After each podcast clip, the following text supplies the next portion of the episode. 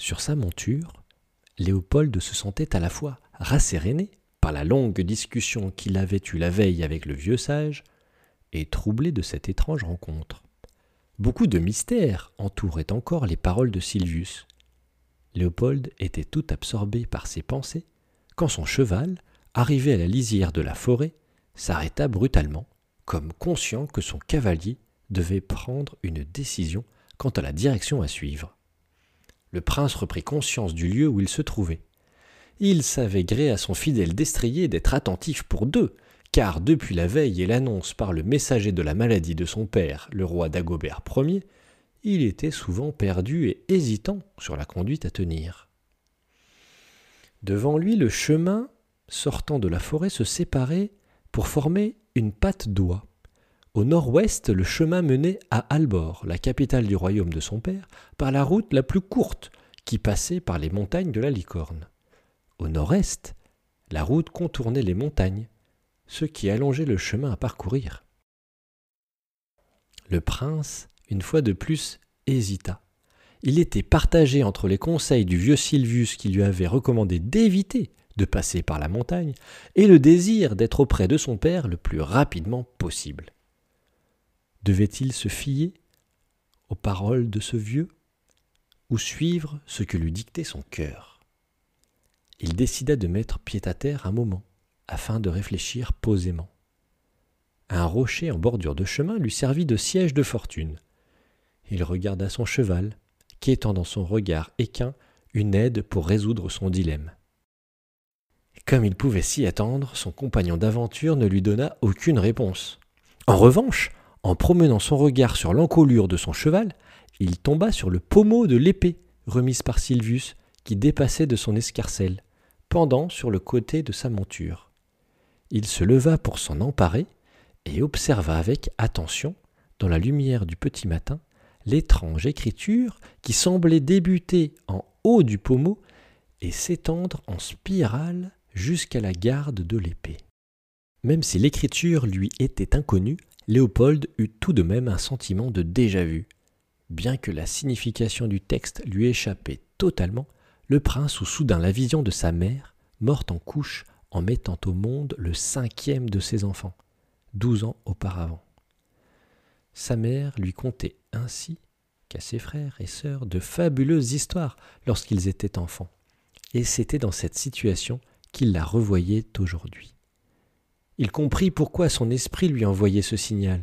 L'écriture inscrite sur l'épée lui rappelait les légendes que sa mère leur racontait, et notamment l'écriture runique des mythiques elfes, Léopold prit cela pour un signe, et, en mémoire de sa mère, la bien-aimée épouse de son père, il décida de suivre le conseil de l'ermite.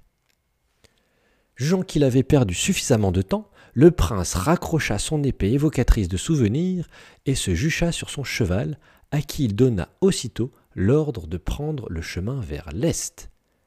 Il irait le plus vite possible pour compenser le détour que lui faisait faire cet itinéraire, évitant les montagnes de la licorne. S'il le fallait, il était prêt à puiser dans les dernières ressources de son cheval jusqu'à l'épuisement pour arriver au plus tôt au chevet de son père. Il était même prêt à dormir contre son cheval ou à ne pas dormir du tout pour parvenir au but le lendemain à l'aube. Il avait un mauvais pressentiment. Chemin faisant, il put admirer les montagnes qu'il laissait sur sa gauche, dont la plus haute cime évoquait une tête de cheval surmontée d'un éperon rocheux long et pointu, qui faisait penser à cette créature légendaire qui prêtait son nom à la chaîne de montagnes principale du royaume. Devant lui, au contraire, s'étendait une plaine parsemée çà et là de quelques coteaux, mais l'essentiel du paysage était assez plat. Il apercevait parfois au loin un village, avec ses cheminées fumantes et ses champs de poireaux et de tomates environnants. Il imaginait ses habitants, vacants à leurs occupations habituelles, travaux des champs, lavoirs, moulins ou fournils, sans se douter que leur souverain était gravement malade. Le roi Dagobert Ier régnait depuis quarante ans sur le royaume d'Alba, ayant succédé à son père Floribert IV à la mort de ce dernier. Dagobert Ier était un roi apprécié de la population qui, grâce à lui, vivait dans la paix et la prospérité. Le choc serait terrible s'il lui arrivait malheur. Le jeune prince écarta cette idée de ses pensées et demanda à sa monture de redoubler l'allure. Le prince et le cheval galopèrent toute la journée dans la plaine, puis la nuit commençait à tomber. C'est à ce moment que le sabot du cheval glissa sur une pierre et le fit chuter lourdement.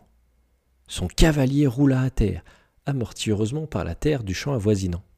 En accourant auprès de sa monture, Léopold découvrit que son cheval ne dépliait sa patte avant que dans un grand effort et avec un hennissement de douleur. Il essaya tant bien que mal de le faire repartir, mais le pauvre cheval s'était sévèrement blessé. Léopold mit donc pieds à terre et marcha en tenant son destrier par la longe.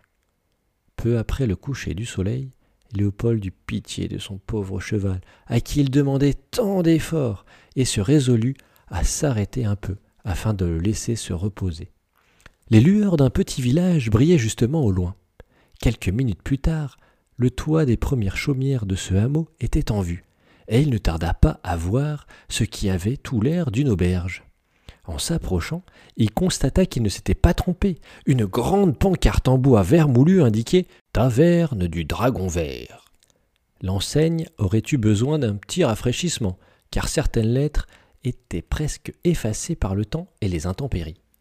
Toutefois, à en juger par l'apparence extérieure et la décoration coquette, l'estaminet semblait être une adresse fréquentable. Le prince mena son cheval blessé aux écuries, où il lui permit de boire et de se reposer, le temps que lui-même se restaure en prévision de la fin de son périple.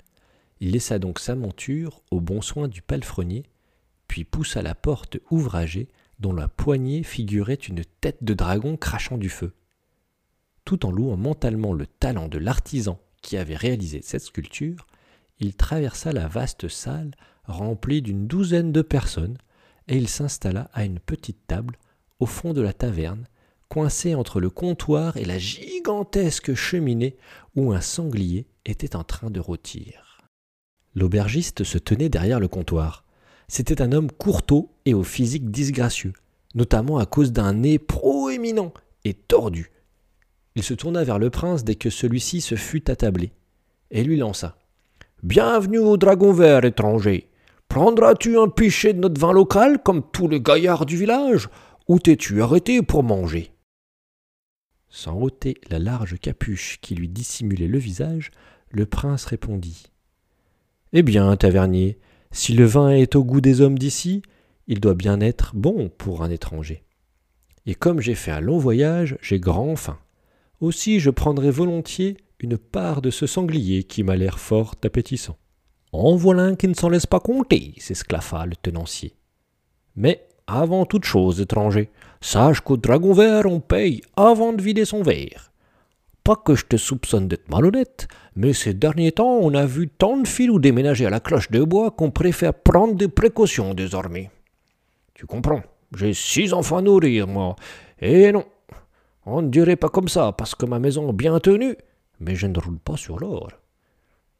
Ne t'inquiète pas, l'ami, je ne t'en veux pas. D'ailleurs, je vais te payer immédiatement. C'est un écule pêché, quatre écules rôtis. Est-ce trop cher pour ta bourse Nous proposons aussi du pain avec du fromage pour seulement deux écus.